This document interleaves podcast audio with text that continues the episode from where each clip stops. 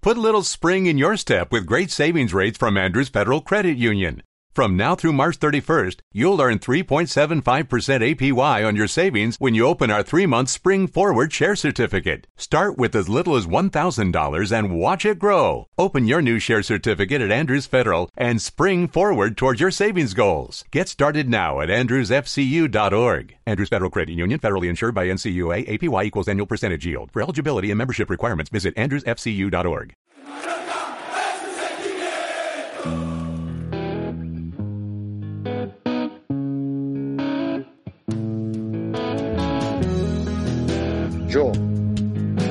quiero a este club, que quiero a esta isla.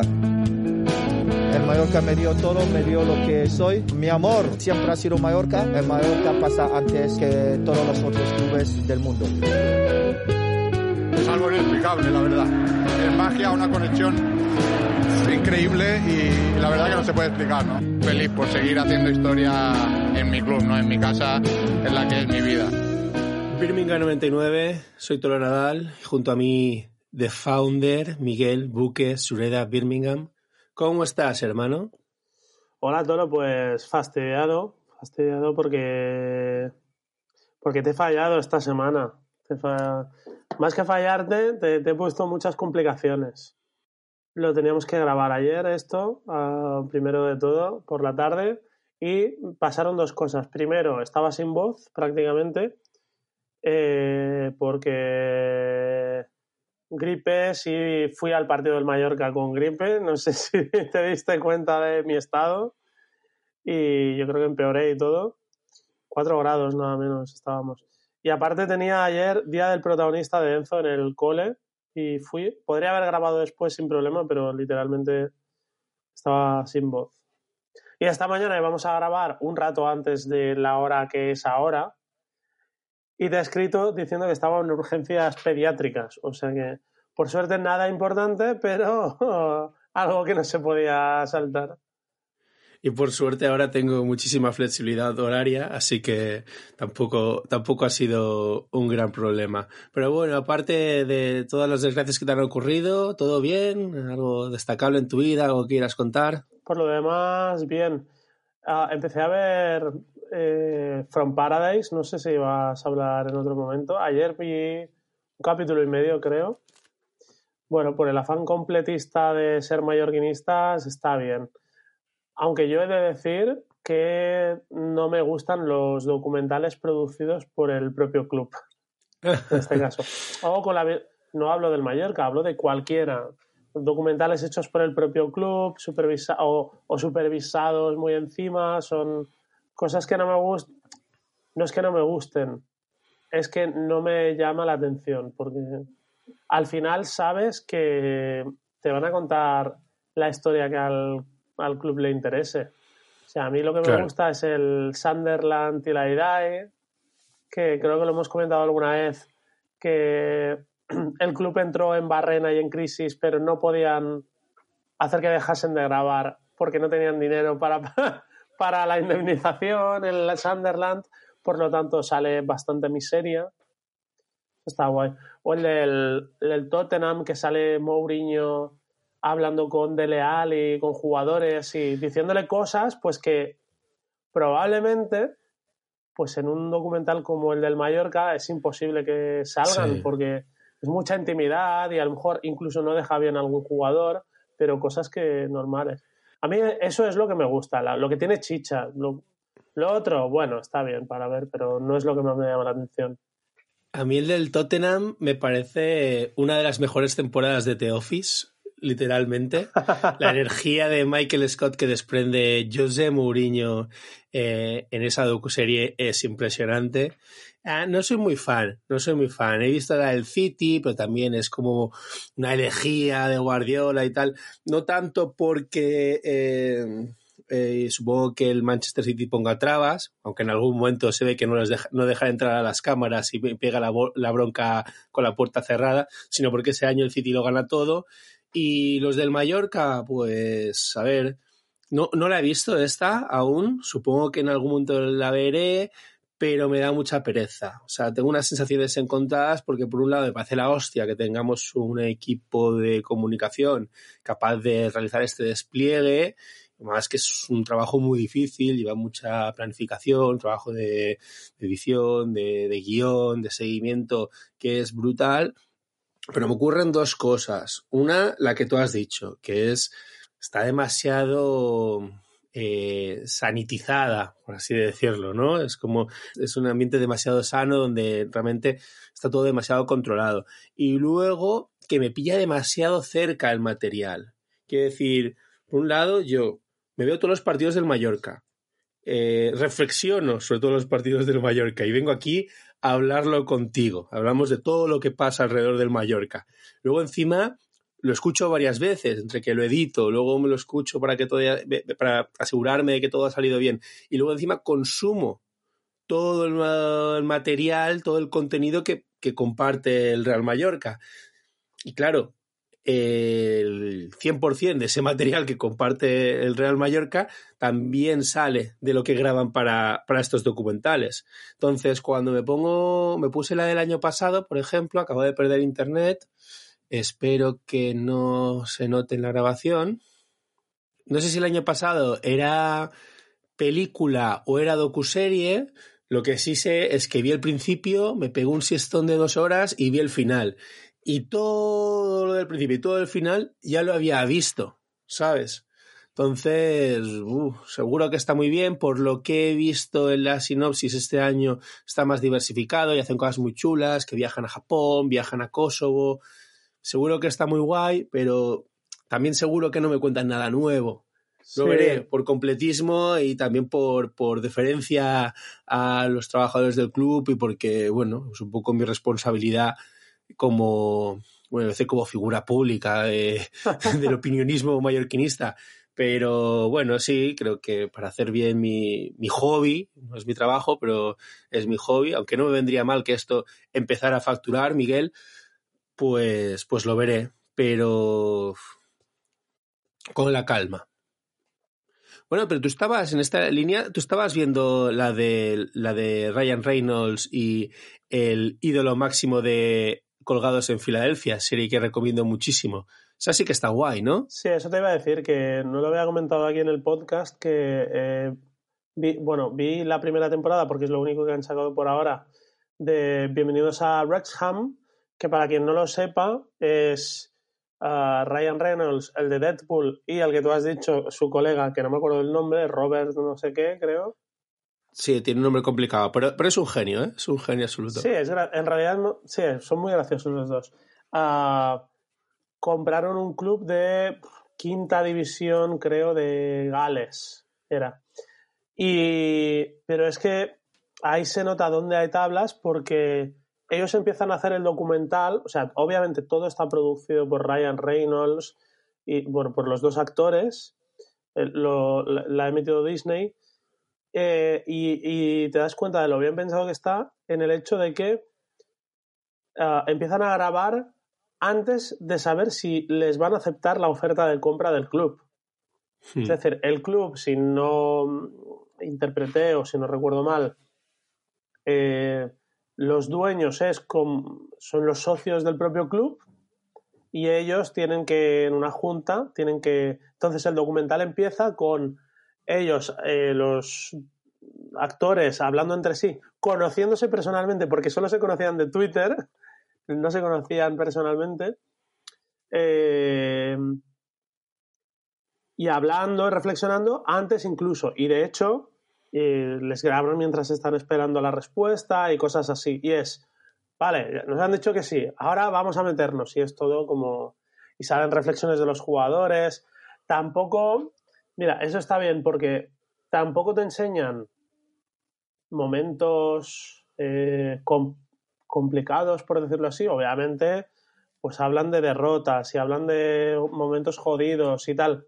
Pero como le dan un toque de humor muy grande, tanto el documental en sí se lo da como ellos eh, tienen mucha vis cómica, es como que le quitan hierro a todo lo que sucede. No ascendemos, bueno, no pasa nada. No, o sea, no es que no pase nada, pero se toma, no se toman muy en serio en realidad el fútbol.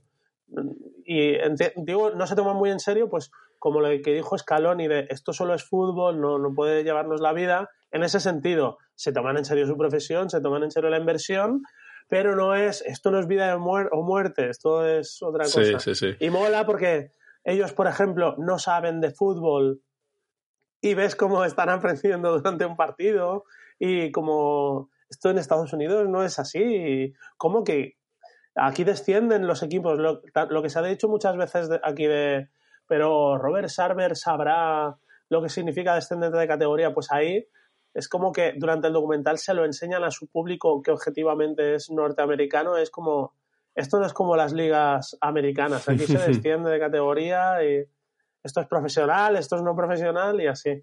Esto supone, está muy bueno. Se lo toma la chufa, sí, sí, eso es parte de la gracia, claro. Ahí el dinero lo pone Disney o los patrocinadores que han conseguido, que creo que son la, de la leche. Por ejemplo, si coges al Bressham en el FIFA, sale el, el Manolo Lama de turno diciendo, bueno, pues hoy nos acompañan Ryan Reynolds y el tío de Colgados en Filadelfia para comentar este partido. Y salen ellos diciendo, pues hoy, sí, hola Manolo Lama o Peter Drury o quien sea Hoy, se enfrenta un equipo gigante, eh, enorme, con un gran seguimiento en las Islas Británicas contra un equipo muy, muy, muy, muy, muy, muy, muy, muy, muy pequeño. Cuando hablamos de un equipo muy pequeño y totalmente insignificante en, Reino Unido, hablamos del Liverpool y cosas así, que se toman bastante a chufla. Pero es por eso, porque el dinero sale de Disney, a diferencia de, pues eso, Sarver o el proyecto del Castellón, que me flipa, creo que lo hemos comentado aquí, que lo compró Harala Bob Bulgaris, que es un tío que se hizo mega millonario, o sea, pero súper, súper millonario, haciendo puestas de NBA, o sea, solo apostando. Tenía un modelo, él lo creó, y se forró, o sea, iba ganando millones por día. Y el tío le daba por comprar el, al Castellón y lo hace todo con Big Data, o sea, nivel Moneyball de verdad. Empezó a fichar a jugadores según pues eso, según bases de datos y con análisis de tíos que vienen del de béisbol y de, y de la NBA y, deportes americanos. Y bueno, hace tiempo que no lo sigo, pero sé que cuando iban primeros o segundos, echaron al entrenador. O sea, iba todo de puta madre, pero lo echaron porque consideraban que no era suficientemente ofensivo cuando jugaban fuera de casa. Porque, claro, son americanos y dicen que, que los empates no valen, o sea, lo, que te da un empate realmente es poco premio para, como para ser conservador. ¿Qué es mejor? ¿Llevarte una derrota o dos derrotas si eh, el tercer partido es una victoria, más que dos empates, ¿sabes? Entonces, como era muy conservador fuera de casa, se lo cargaron yendo primero o segundo. Una barbaridad. La verdad es que no sé cómo va el Castellón. Esto, Enrique Ballester debe estar encantado con, pues con tipo de propiedad así. Ah, por cierto, que para el que tenga curiosidad por lo de Bienvenidos a Breastcamp... Eh, perdona, van segundos, van segundos. Siguen segundos, a cuatro puntos del Eldense. El colega de Ryan Reynolds es Rob McKell, McKelney. McKelheny. O algo así. Ellos en el documental se pronuncia mucho mejor de lo que yo lo he hecho. Y eso, y está muy bien. Lo que la. Lo que el. Perdón para mí el encanto que puede tener el del Mallorca sobre todo es las reflexiones de los jugadores que tampoco se van a salir mucho, pero sí que dicen algo más de lo que dirían en una entrevista a, un, medio de comunicación que están un poco más bunkerizados y van con más cuidado. Oír mucho a Kangin Lee, que es un jugador al que generalmente no se oye nada y a veces es como parece que está un poco de paso y se explica mucho y habla de sus orígenes de la famosa foto esa de, de Kubo y Kangin cuando eran pequeños. Por ahí está bien. También no dicen nada del otro mundo, pero está bien oírlo. También se nota que es un producto pensado para internacionalizar, que está pensado para, pues habla Kubo para Japón, habla Kangin para Corea del Sur, ah, habla un aficionado del Mallorca se llama Roberto Gurlay, no sé qué, Gurlay creo que se llama. Roberto. Sí, es que le sigo en Twitter, por eso, por eso me, me acuerdo. Que, se, que vive en Corea del Sur y habla de lo que significa para, para, para el país y él que es mallorquinista ahí.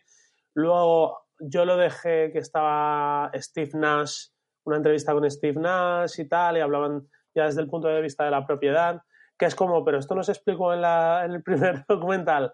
A lo mejor no se explicó o no se incidió o no se tenía esa visión similar y por eso, y ves que intentan tocar varios palos de diferentes países pues para poder exportarlo más fácilmente. Son cosas en las que hay que pensar cuando, cuando uno tiene un club así, obviamente. Pues sí, eh, después de esto último que has dicho, me has animado y seguramente lo empiece, lo empiece esta semana. El partido del Mallorca fue el viernes, estamos hablando de esto un martes por la mañana, así que es verdad que ya queda un poco lejos, pero bueno, yo creo que merece la pena que le dediquemos un ratito y que hablemos un poco de, de lo que nos dejó. Yo con lo que me quedo, sobre todo, es que eh, se jugó en San Sebastián y el Mallorca pues hizo el, creo que habitual, espectáculo con Dimonis y me dejó pensando, tío, si en la NBA, qué mejor nombre para el Mallorca o en la NBA o cualquier liga americana, eh, que el Mallorca Demons, ¿no?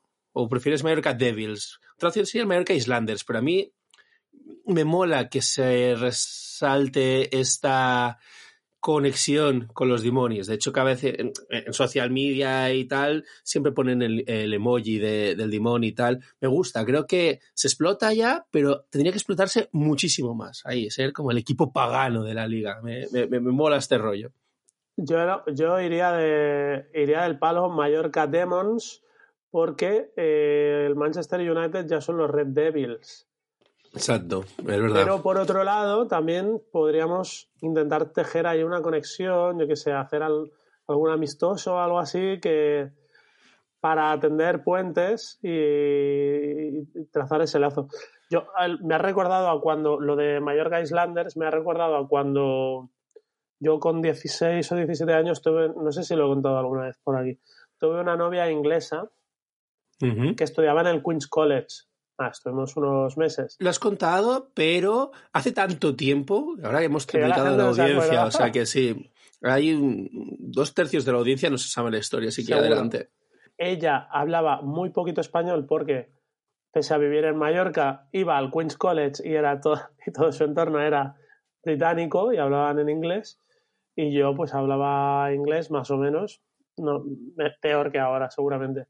Y un día paseando por debajo de la SEU, yo le, hablando de, de, no sé, de traducciones de cosas del inglés, claro, a mí me vino eh, a la cabeza el nombre de algunos clubes de la NBA y le dije, vale, ¿qué quiere decir Lakers? Los Ángeles Lakers, ¿qué es eso? Porque hay otros que es fácil verlo, Minnesota Timberwolves, y ves un, uh, pues un animal, Vancouver Grizzlies, pues sabes que es un grizzly y hay un oso. Decía, Los Ángeles Lakers, porque además no tengo en la cabeza el escudo de Los Ángeles, pero no sé, no, sale, no sale nada referente a ese nombre. Y, y, ella se quedó así como Lakers y se giró hacia el, hacia el Parque de Le Mans y dijo, hizo así con el brazo, perdón para, por la audiencia, Hizo así como mostrando todo lo que había con el brazo, sin saber decir la palabra en español, dijo esto. Y dije, ah, Lakers viene de los del lago. Claro, que a mí me sonaba como muy marciano, pero como el mejor equipo de la historia de la NBA va a ser los del lago. Pero bueno, pues, pues ahí queda. Y Islanders me suena un poco así también, muy...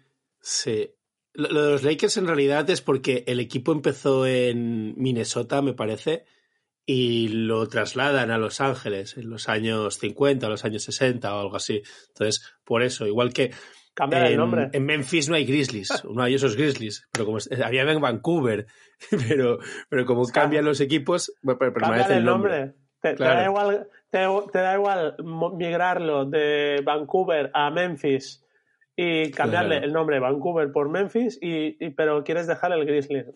Exactamente. Y, y, los Islanders son los de Nueva York y son un equipo de hockey. También nos podríamos hermanar con ellos. Pero bueno, ahora más en serio, el partido, ¿qué tal? En la primera parte, muy coñazo, la recuerdo. Eh, creo que Celta nos dio un baño en la, en la primera parte. Luego ya una segunda mucho más divertida.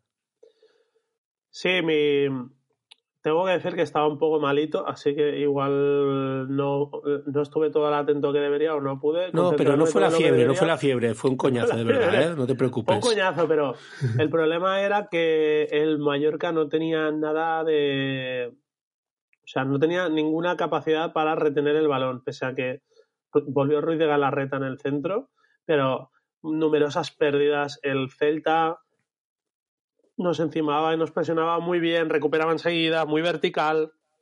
Además, me pareció curioso, el Celta tiene el mismo dibujo que el Mallorca, pero lo utiliza de una manera muy diferente, porque juega con cinco atrás, pero luego cuando va hacia arriba dejaba como solo dos o algo así. De hecho, hubo momentos del partido en, los que Mingueza se metía de centrocampista. O sea, ya no es que los laterales suban, y es que un central incluso subía y hacía los apoyos como un centrocampista. Y encima Yago Aspas hace lo que le da la gana, que eh, en salida de balón se ponía de lateral, ¿sabes? O sea, bien, bueno, es que es un crack normal. Lo estoy petando con él en el fútbol. Lo, he fichado y lo estoy reventando. De hecho, el Celta me recuerda a un equipo muy de e-fútbol, porque lo, hacen bien, juegan muy al, toque y me voy, toque y me voy. Y en, en, los juegos tipo PES es la única manera de avanzar, que es como creo que tendría que jugar siempre el Mallorca y como jugó en la segunda parte. Perdón, perdón, ya está, te dejo el Yago Aspas es un poco balones a Will eh, del Celta. sí. Eh, y y obviamente luego por fortuna en la segunda parte cambió y cambió ahí hay que ponerle hay que darle su dosis de su, su gomat verde gracias a Aguirre o al cuerpo técnico que me parece que ganaron se ganó el partido desde el banquillo para mí pero ¿por qué siempre la misma historia? ¿Por qué siempre tiramos la primera parte? El otro día eh, en Anoeta fue lo mismo. O sea, perdón, en el Real Arena. Lo mismo, la primera parte siempre a la basura y luego, claro, ya vas perdiendo y bueno, si te marca en la primera, pues luego intentas remontar, cosa que nunca conseguimos. Y si vas 0-0, es verdad que el Mallorca, pues suele salir bien parado de las segundas partes. Pero ¿por qué no podemos jugar así todo el partido? Bueno, al final es difícil valorar si realmente se está tirando el partido o si el plan de partido que se ha trazado no sale y luego se, aplican cambios y correcciones. Creo que, alguna vez lo he dicho que es mi impresión, creo que los cambios tácticos o las... El, peso táctico, por decirlo así, para mí no, no recae en Javier Aguirre, sino en su segundo entrenador, bueno, Antonio Amor, y el cuerpo técnico en general. Eh, y por eso creo que uh, hay que mm, darle la enhorabuena a ese, esa, esa, visión de saber cambiar el equipo, porque además se atrevió con un esquema que hacía tiempo que no utilizaba, que para mí es idóneo para el Mallorca, que es el 5-3-2, porque cuando entró Cadewere, pese a que en defensa podía acostarse un poco más en banda, en realidad eran dos delanteros. El Mallorca estuvo jugando con dos delanteros. Y creo que fue muy, muy incisivo. Primero, se atreve con dos centrocampistas de toque. Que uno podría suponer que eh, Javier Aguirre eh, no lo va a hacer, pero se atrevió. Dos centrocampistas de toque y dos delanteros. Entonces, el Mallorca era peligroso. O sea, al Mallorca no le podían entrar a. No le podían eh, presionar muy arriba la salida. Porque primero, tenía más jugadores para sacarla limpiamente. Y segundo, tenía la capacidad de tirar balones largos y liártela solo con dos jugadores. Pero tampoco, y, si se echaban atrás, pues el Mallorca lograba armarse. O sea, para mí desactivó completamente el plan que tenía el Celta. Y de hecho, el Celta se vio como desdibujado ya sin saber qué hacer durante un buen rato. Por eso, cada vez que intentaba salir a apretar, eh, Galarreta ya, ya se estaba moviendo por todo y no fallaba un pase. Y Grenier, que para mí hizo un partidazo, se tiraba a la banda, que era donde el Celta un poco dejaba libertad, y desde ahí salía el balón. O sea, me pareció brillante. Justo, has dado con la clave, tío, porque en la primera parte nos mordieron muy arriba, nos presionaron un montón y no teníamos herramientas para salir de esa presión. Claro, con el pivote, con el, con el loco de, de Baba, pues ¿qué vas a hacer? De hecho, Galarreta interior estuvo como muy flojete, estuvo como muy fallo en la primera parte. Luego lo pusieron de cuatro y joder, es que es otra película, como has dicho. Me gustó muchísimo Grenier, creo que Grenier lleva unos cuantos partidos en tendencia positiva, o sea, subiendo el nivel. No es aquí la, el segundo advenimiento de Ibagaza, pero joder, se nota que, está más enchufado, que se le, nota, se le nota más metido, y para mí funcionó genial con, con Galarreta. Y luego también has dicho, tener ahí a los dos bigardos, Kadewere y Muriki, pues es otra película, porque además no es que los dos sean altísimos, yo flipé con la, con la, estatura de, de Kadewere asumo que no va a ser increíble de cabeza, no va a tener la calidad de Muriki rematando, pero sí que es una amenaza. Pues que luego además tiene esa velocidad súper grácil, ¿no? Que parece que, que, que, no va corriendo con todo, pero claro, tiene esas piernas que da unas zancadas que los deja todos, los deja todos atrás. A mí me gustó mucho. Entiendo que el Mallorca concedió atrás y que jugando así, pues muchos partidos te marcarán goles y es precisamente lo que no quiere Aguirre, porque el Mallorca vive de, que no le metan. Creo que es el equipo con menos goles de toda primera, o igual está ahí el Cádiz o el Elche, pero, pero bueno, sea lo que sea, seguro que es el que más rentabiliza los goles. Ayer creo que era en Dazón, en el post de Dazón, que Alex de Llano decía que el, el Mallorca es el equipo de Europa que más, que más puntos saca por gol marcado. Eso, eso mola, ¿eh? Es un dato chulo. A, a mí no me gusta. ¿No? me gustaría me marcar más goles, pero iba, ostras. Claro, iba a, poner, iba a poner algo en Twitter, pero digo, me guardo la opinión para el podcast. Bien, Ahora. Miguel, bien. Vamos mejorando, vamos mejorando. Hay que guardarse lo bueno para el podcast. Las estadísticas son como los tangas. Eh, enseñan todo menos lo importante. Entonces, lo importante de esa estadística no es que el Mallorca rentabilice mucho los puntos, sino que hace muy pocos goles. Claro. Y te pongo un ejemplo.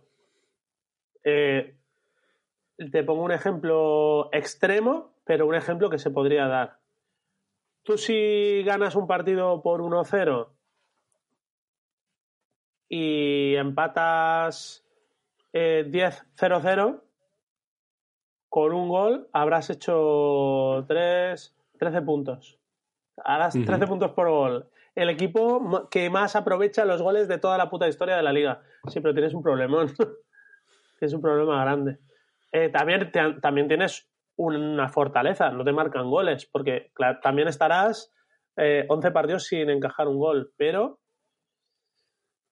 eh, obviamente, quiero decir, no quiero decir que sea malo, ha sido por posicionarme del lado contrario, no quiere decir que sea malo la, los números que lleva el Mallorca están equilibrados en tendencia positiva.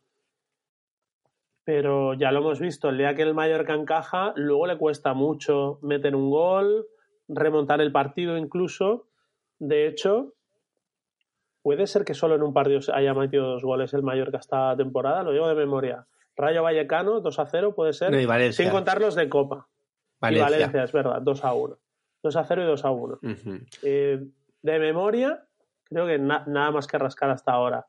En el cuerpo técnico no son tontos, saben, saben mejor que yo que sería importante lograr aumentar un poquito la cifra goleadora. A ver, creo que todos preferimos marcarle uno al Celta y ganar que marcarle tres embalaídos y perder, como pasó el año pasado. Pero eso es un dilema de... Eso es un falso dilema. bueno, pero que el año pasado éramos mucho más ofensivos y marcábamos más goles, pero nos metían cuatro veces más goles también. También prefiero empatar todos 0-0 que perder todos 6-5, claro. También. yeah. vale, eh... Perdón, te he interrumpido, seguro estabas diciendo algo interesantísimo. Pero quiero decir que... O sea, fenomenal, somos un equipo rocoso, súper difícil de batir. Además, ayer leía una reflexión a alguien en Twitter es que no solo los pocos goles que ha encajado el Mallorca, piensas en cómo han llegado los goles y, ostras, es que realmente es muy difícil porque creo que de penalti nos han metido tres o cuatro, si no voy mal, que se nos acumularon muchos al principio de temporada. El Madrid nos metió cuatro, que vale, contra el Madrid también se juega, pero digamos que si quitamos, si, si, a todos los equipos de la liga les quitamos el partido en el que han recibido más goles, o sea, la cifra del Mallorca todavía es más llamativa en comparación a los otros. Sé que es cherry picking, pero eh, que hay que contar con ello. ¿no? En, esa, en la cifra de goles encajados por el Mallorca tiene mucho peso un partido en el que encajó cuatro. Sí. Eh, y luego, aparte de esos, ¿cuáles más eh, ha recibido el Mallorca? Es que en jugada ha recibido muy pocos. Han sido realmente pocos. Y sobre todo yo te diría que yo me quedo con la sensación de que fallamos bastantes ocasiones. O sea, no tenemos muchísimas, pero también fallamos muchas claras. O sea que tampoco debemos tener los expected goals más eficientes de, la liga. De hecho, es que ah, me estoy trabando un poco porque lo estoy buscando, pero que esto es demasiado número ahora para. Hablando de expected goals. El otro día leí una, una, estadística, no sé si se debe mantener, porque yo creo que la leí hace como dos semanas, que el Mallorca eh, era el club, era el equipo de Europa que menos expected goals eh, permitía al contrario. O sea, creo que estaba por debajo de uno o algo así. Para quien, para quien no siga la historia o no nos lo haya leído, los expected goals son el porcentaje de probabilidad de, de gol que tiene cada tiro que hace un equipo. Por ejemplo, tú tienes un, haces un disparo de, a lo mejor de fuera del área y a lo mejor el expected goal es un 12% o incluso menos. Pues porque en la mayoría de ocasiones eso no va a ser gol. Pues ignoro qué estadísticas toman, supongo que será como mucha estadística sobre eh, todos los lanzamientos que se han hecho desde esa posición, el portero, el número de goles que recibe de fuera del área, el propio jugador cuántos goles ha metido, supongo que irán por ahí los tiros. Y digamos que la suma de todos esos disparos que ha hecho, al final generan también un expected goals de los goles esperados, que es algo engañoso, porque si tú tiras 80 tiros desde el medio del campo en un partido, pues a lo mejor te generará cierto nivel de expected goals, pero eso es imposible luego que, que marcar. Pero bueno, las estadísticas, ya lo he dicho, que están para ahí para, a veces son engañosas. Pues el Mallorca es el equipo que menos probabilidad de gol permitía al equipo rival en toda Europa. Bueno, el que se quiera entretener mm, estudiando y jugueteando con los goals del Mallorca puede ir a la página FREF, Fútbol Ref, FBREF, perdón, que, está muy bien, tiene toda la información ahí available y, es, muy interesante. Siempre se aprenden cosas, como por ejemplo que Ángel es el jugador que tiene mm, mayor el mayor número de expected goals por partido. O sea, debería haber marcado un gol y medio y lleva cero, Ángel. Aprendes cosas así, por ejemplo. Sí. Pues estaría bien tener esos dos, esos dos goles o un gol más de Ángel. No le recuerdo yo mucha, mucha ocasión, la verdad. Yo, yo, no sé si contra el Sevilla, por ejemplo, tuvo algún mano a mano. Manos a mano siempre tiene al final de partido. Contra el Sevilla tuvo una Abdón y una, y una Ángel, si no recuerdo. No sé si Español o Girona, uno de estos que, empatamos, sí. Larguero contra la Real Sociedad. Bueno. Sí, sí, sí, sí.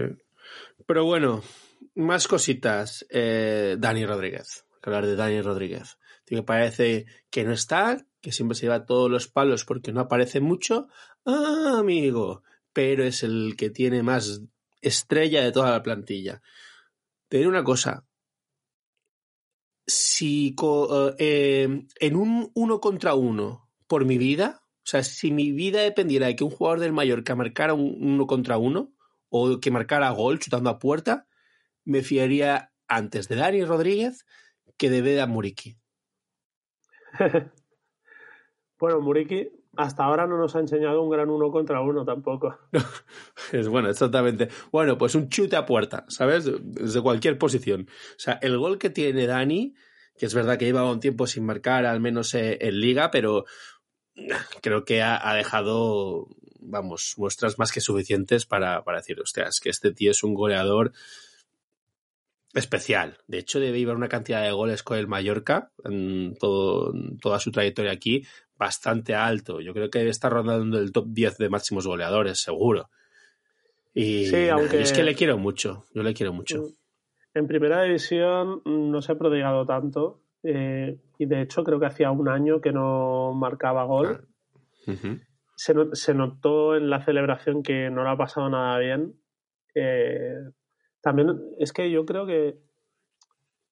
A ver, Dani Rodríguez es un, es un caso, mm, bueno, para mí especial porque es de esos jugadores que siempre esperas un. Normalmente esperas un poquito más de lo que da.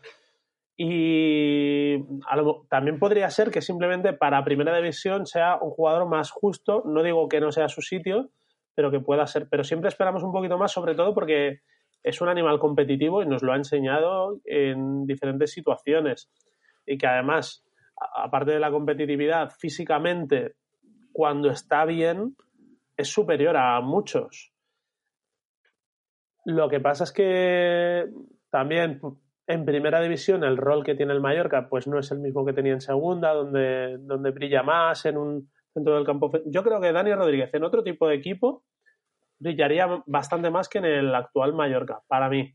En un equipo que tuviese un poco más el balón, sin ser un jugador de mucha circulación, pero sí que le gusta tocar el balón y pisar área y a lo mejor no estar tan atrás. Yo creo que son cosas que le vienen bien. Ahora, le- se tiene que adaptar y creo que, creo que lo hace bien. Y se le junta eso. Dani Rodríguez ha hablado, no hace mucho habló de el tema de mental y anímico de los futbolistas, de cuando no lo pasan bien. Hmm. Además, yo creo que se junta con que es uno de esos jugadores que en redes sociales se fijan las cosas, porque se nota. Ya. Sí. Y, y hay gente que un tanto despiadada, por decirlo así, o eh, no tiene muchos miramientos a la hora de decir si tal o cual jugador es bueno o malo, por decirlo así. Entonces, claro, a mí, a mí me jodería, a mí me jodería. Pero bueno, tienen que estar acostumbrados también. A mí es que me gusta mucho. Yo creo que después de Abdón, igual es mi jugador favorito del Mallorca. Coincido contigo, el de media punta, detrás de, de dos delanteros, por ejemplo, creo que rendiría mucho mejor porque tendría espacio para dar pases y sobre todo llegada, que es lo que él más tiene, y que es verdad que desde que jugamos en, primera está siempre lejos de sus posiciones ideales. Eh, Ha jugado mucho por la izquierda, ahora está pues un carril más interior, pero siempre te deja un trabajo, una presión. A mí me parece que el Mallorca es mejor cuando él está en el campo, aunque él no aparezca mucho. ¿Sabes la canción de?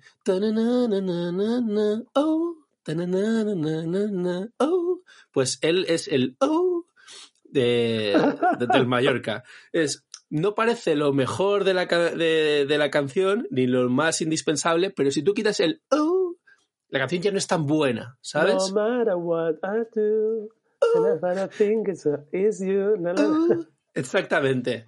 Yo creo que es el oh de, del Mallorca. Entonces, eh, nada, como siempre me alegro muchísimo por él, todo lo bueno que pase y espero que, que man- mantenga este nivel. Yo estoy bastante contento con su temporada y, y pueda demostrarlo muchos años eh, en el Mallorca, en primera división. Además se nota que es del Mallorca y mallorquinista, ¿sabes? Sí, y, y hay cosas en el plano humano que. O sea, Dani ahora mismo es un jugador de primera división, pero se le ve un tío normal. Y son cosas que de agradecer. Sí. Tenemos, creo que tenemos mucho tío normal en la plantilla, por decirlo Sí. así, pero no sé si lo viste que justo al día siguiente de- del partido de marcar el gol salió en última hora un reportaje sobre, de- sobre la visita que le habían hecho a la hermana de... No me sale, eh, es un periodista de última hora, el que lleva, creo que es el que lleva la crónica de social normalmente y tal eh, que tenía cáncer y que es muy del mayor que la hermana y le fue a hacer una visita. Julián Otra Aguirre. Julián Aguirre, no me salía. Eh, otra tontería, que no sé si la viste también. Ah, vino un cómico a... Sí. ¿Lo viste? Sí, sí, ¿Viste? está en YouTube, es buenísimo. Está en YouTube, Sí, está en sí. YouTube, es muy bueno. eh, es un cómico que yo no me acuerdo de cómo se llama, porque yo no le seguía, pero y hace un espectáculo. A mí me pareció una especie de copia Yo de la ruina. Pues sí, me yo nunca, sí, puede no, ser. me pareció una copia de la ruina, pero jugando a al yo nunca y tal. Y salió él y su mujer, y él se quedó todo el espectáculo y además dio mucho juego. O sea, así como otros Sí, jugadores irían un poco de tapadillo y pues pasar desapercibidos y que yo vaya a la mía, pues él se nota que le gusta involucrarse en estas cosas. De hecho, ahora que hablas de, la mujer, es que, tío, es que son una familia muy sana. O sea, su mujer es la primera que desde redes sociales se suma a cualquier eh, movimiento eh, Surgido de los aficionados. di- Dilo, cualquier movimiento woke. No, no, no, no, no. De- no, que haya surgido de los aficionados. Siempre está entre la afición, siempre Sí. está en el mayor café, se sienta eh, en su grada en, en la tribuna Sol o en la tribuna Eso- Este. No, no, tiene, no, no está en el palquito como, Eso me parece co- importante, como ¿eh? otras.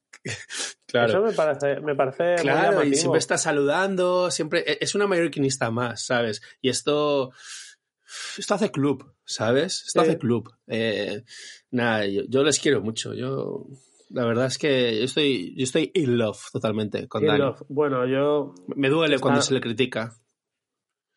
Bueno, hay momentos en los que la crítica es con toda la razón del mundo. Quiero decir, una Sí, pero- crítica es una valoración, no deja de ser una valoración y a veces la valoración, aunque sea negativa, pues eh, tiene mucha parte de razón.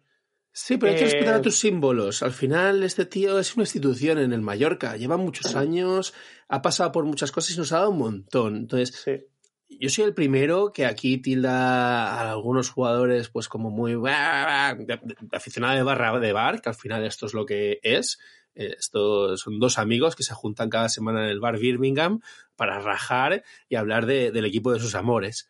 Pero hay gente con la que hablo de- desde una admiración un respeto mayor que a otros. Bueno, respeto siempre a todo el mundo, ya me entiendes. Pero ah, ah, hay instituciones a las que hay que tratar con más delicadeza, opino. Puedes decir que lo ha hecho mal, puedes decir que no está en su mejor momento, pero no puedes faltar. Según quien. Bueno, o sea, Sí, la cuestión es el respeto, siempre. siempre- eh, Yo muy contento cuando Daniel Rodríguez eh, sonríe, porque es buena señal para él, para él y para el equipo. precisamente por eso no tenemos más oyentes, que tenemos muchísimos y estamos muy contentos con todos, pero ¿por qué no rajamos y por qué no faltamos al respeto, Miguel? Hay que ser más Eh, destroyers. Una, te lo dije en privado, hay un papa del cole, el otro día se me acercó en un cumpleaños, no lo conocía porque son nuevos de este curso y me dijo, eh, te escucho el podcast, tal, enhorabuena, sois, palabras textuales, sois mi referente informativo eh, del mallorquinismo. Digo, y yo le dije, mal vas, si te informas con nosotros porque no damos una noticia. Ah, es que los otros, es que escuchas a tal, no sé cuál. Y digo, bueno, también, por suerte, nosotros, como vamos a nuestra bola, tenemos la libertad de hacer lo que queramos y no rendimos cuentas a nadie. Y nos da, vamos a arriesgar. Además, como tampoco el podcast. Esto, ¿tú te imaginas si el podcast fuese diario? Tendríamos que Eh. decir, tendríamos que decir muchas tonterías y meter mucha paja, ¿eh? Diario no sé, pero tres días a la semana se podría. Al final acabaríamos hablando de muchas cosas que no son el Mallorca, pero bueno, eso siempre está bien. Tres días a la semana, pero es que, bueno, los programas radiofónicos los hacen de lunes a viernes normalmente y luego algunos partidos el domingo. Y, y una hora, el que no hace hora y media o tal, pues, pues habría momentos en los que seguramente diríamos muchas cosas en los que otra gente no está de acuerdo. Porque al final tienes que rellenar el minutaje. Deberíamos empezar a prepararnos los programas, cosa que no hacemos Sí. ahora. Sí, sí. sería Pero sería este, otra mira, movida. Este, por mi culpa, no lo no hemos podido hacer ni el guion. Y para mí, los que no llevamos guion suelen ser los más. Los, los, para mí, los más agradecidos.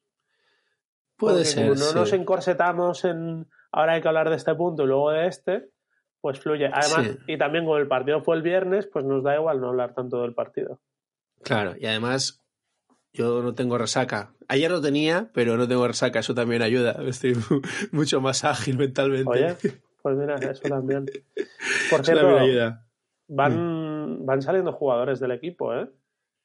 Ahora, Eh, lo, lo último que he ¿quién ha leído esta mañana es que la salida de Cufré a la Mm, MLS es inminente. Al New York Bueno. City. Una decían. pena, Cufré, ¿eh? Yo mm, le vi potencial. Estaba convencido de que sería mejor en primera que en segunda, pero se ve que, que no sirvo para esto. Una pena. Más ya contamos su vinculación con. ¿Cómo era? Al, con, eh, su vinculación con el Aldo Civi, del que también se ha desvinculado a Beldaño para irse al Andrach. Así que no deben estar pasando un buen momento en el Aldo Civi. Pero bueno, si, llega, si llega un recambio de, garantías, se, hab- se hablaba de, vecino, el uruguayo de la Roma. Decía Maura que estaba muy difícil y yo sabes que hasta que no lo da, hasta que no lo da Maura no lo doy por oficial, o si Maura dice que no se hace, soy de los que piensan que no se hace. Pero si llega alguien de ese nivel, pues me doy un canto en los dientes, ¿sabes?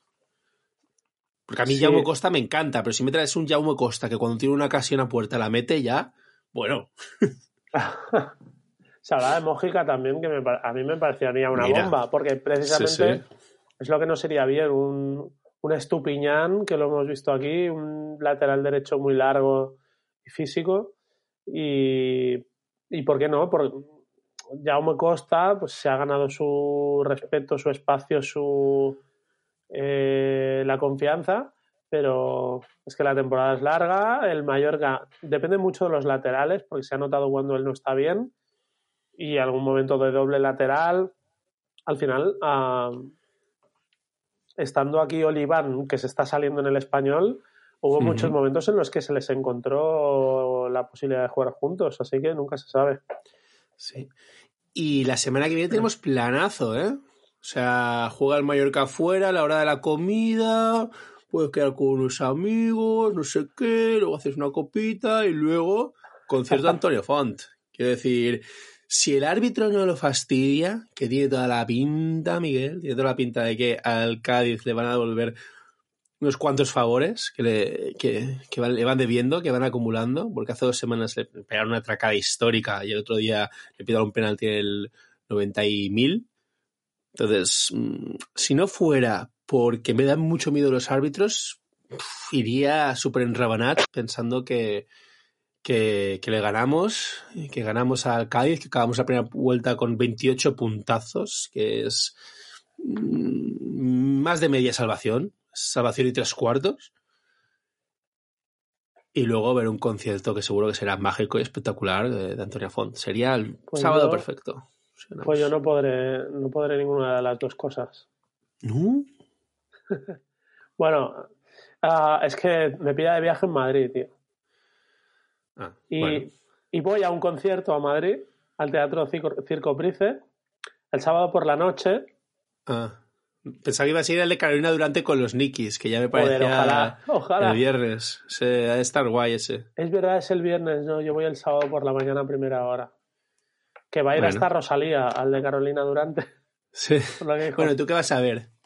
Voy a ver a Second, que a Tere le encanta, fue regalo de Reyes suyo. En realidad compramos las entradas hace mucho tiempo y compramos las entradas. Me dijo, por favor, tal, quiero ir. Las compramos. A las dos semanas dice Second que se separan. Y, y que esta era su última gira. Se agotaron al instante. O sea, es como, ¡buah! Menos mal que las hemos comprado. Y, y nada, vamos a pasar el día a Madrid y volvemos al día siguiente. Yo me había planteado ir a ver el partido con la, con la Peña Meseta. Pero, Estarán encantados de recibirte. ¿eh? claro, claro. Aunque me deben dinero, por cierto. Me deben dinero del día de Getafe. Ojo, Que- que pues iré, sí. iré al cobrador Deben 60 del frac pavos. a, a recuperarlo. pues, eh, claro, dije, hostia, si el partido del Cádiz cae bien de horario, igual me voy con ellos. Lo que pasa es que primero voy con Tere a Madrid y es como, oye, a la hora de comer no cuentes conmigo, como un poco feo. Y segundo, que, me han, que según me han comentado otro amigo, el bar La Cofradía pilla por el metropolitano, por ahí. Que, que para Madrid esto es como súper lejos. ¿No? Puede ser. no- no- no sé si está Pues cerca sí. del metropolitano, sí que, a ver, no está en el como centro. 15, mi- sí, como 15 minutos en metro o algo así, ¿no? Puede ser 15 o 20 Sí. minutos. Un ratillo en taxi, sí. Sí, sí. Un, pero bueno. un ratillo en taxi, ¿cómo se nota a los que manejan? Bueno, vamos a dejarlo Bueno, ahí. para- dar, para dar por acabado el podcast, me han puesto el taladro, el vecino Sí, que sí, lleva sí, un año es- y medio de obras. Es la alarma, es la, la- la alarma que nos dice que, que hay que dejarlo aquí. Esperemos que el sábado los únicos que canten sean Second y Antonia Font, no el árbitro, ni tampoco Reskovic, No, ni ningún defensa del Mallorca. Y que Bueno, si canta Ledesma, genial. Ledesma, Sí, sí, sí, claro, eso estaría, estaría estupendo. Y, y que el CM del Mallorca cante gol, eso también estaría bien. Estaría muy bien, bueno. Eh, recordaros, por cierto, los que escucháis en Spotify, que, bueno, aparte de compartir cada programa y tal, también tenéis que hacer los de Apple y los de iBox, pero si nos dais estrelli- cinco estrellitas, mucho mejor, porque sube nuestra visibilidad y tal, y, y eso, eso mola, o sea, ayuda a que crezca el podcast. Y por mi parte ya está, Miguel, por mi parte nada más, me alegro de haber encontrado un hueco para hablar contigo, creo que ha sido un buen podcast, ¿eh? Sí. Oye, y una cosa que no se me olvide, que hace algunas semanas hicimos más banderas de Muriki, que ya no Mm. tenemos la bandera, la tienda activa, pero alguna cosa hacemos.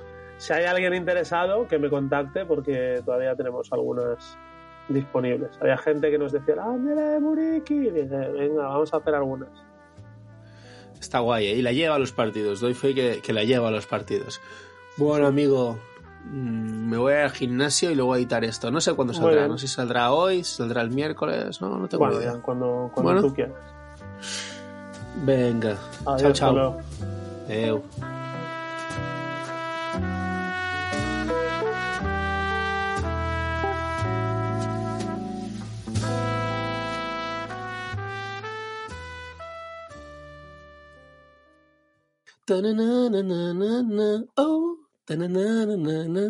Oh.